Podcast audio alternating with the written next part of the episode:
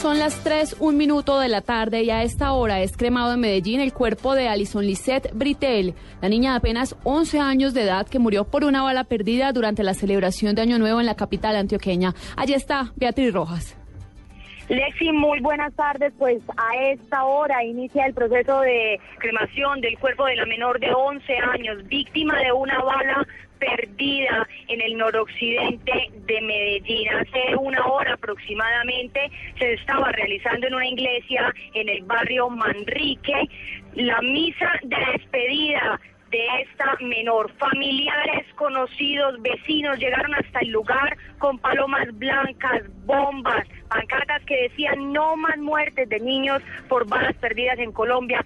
Así despidieron a Alison Lisset Britel de 11 años. En este momento eh, están entonces en la cremación, se espera que entreguen las cenizas a sus padres. Aún no han decidido qué van a hacer con ellas, si las van a dejar aquí en Medellín, en la capital antioqueña, o si las van a trasladar a Bogotá, donde vivía la menor. Estamos pendientes entonces de la decisión que tomen los familiares de qué hacer con las cenizas de Lisette Britel. En Medellín, Beatriz Rojas, Blue Radio. Seguimos con información de hechos violentos que involucran a menores de edad. Un joven de 17 años muerto y dos personas heridas dejaron los disturbios protagonizados por habitantes de Codazzi en el departamento del Cesar tras la violación y asesinato de una niña de 10 años. La comunidad enfurecida intentó linchar al hombre de 28 años capturado por su presunta participación en el crimen y quien al parecer sería muy cercano a la familia de la niña. Y la alumbró y ya le vio el bracito a la niña en el fondo del pozo y ya lo, alumbraron y ya ella está, y está, y está, y está, y él arrancó y se voló por esa tapia, pero el, tío le, tiró la policía. Lo teníamos como primo, como sobrino. Una hermana mía lo crió a él, lo cogió pequeñito porque él es huérfano de madre. Seguimos con información de orden público. El ejército ubicó una caleta con abundante material de guerra en el departamento del Cauca. ¿A quién pertenece este arsenal? Le preguntamos a Daniela Morales. Lexi, buenas tardes. Pues debido al éxito desplegado por el plan de guerra Espada de Honor durante lo corrido del año 2012, la Fuerza de Tarea Apolo de la Tercera División del Comando Suroccidente logra localizar sobre la ribera de la quebrada Calambas del municipio de Jambaló una caleta perteneciente a la columna móvil Jacobo Arenas.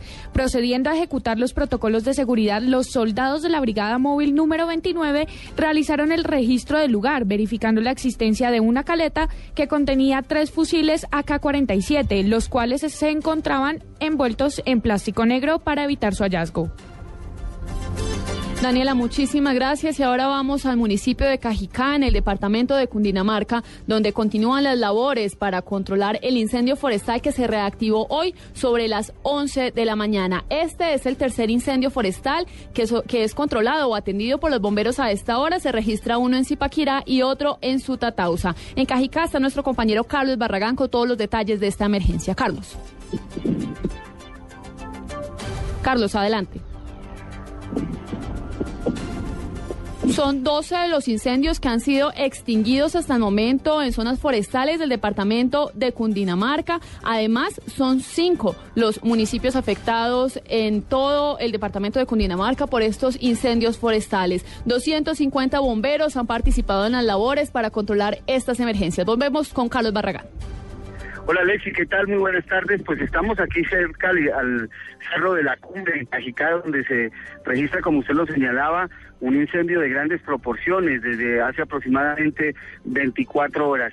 Un helicóptero de la Fuerza Aérea Colombiana, un Black Bambi, va a cargar en este instante agua que se encuentra almacenada en la hacienda Ato Grande, cerca al, a Cajicá, por la vía al norte, la autopista norte. Pues allí cargará agua y tratará de sofocar este incendio que a raíz de los fuertes vientos que se registran en esta zona, pues se ha revivido. Son alrededor de unas eh, 40, 50 hectáreas las que ya están afectadas por cuenta de esta conflagración y luego atenderá eh, parte de lo que se estaba presentando también en Zipaquirá.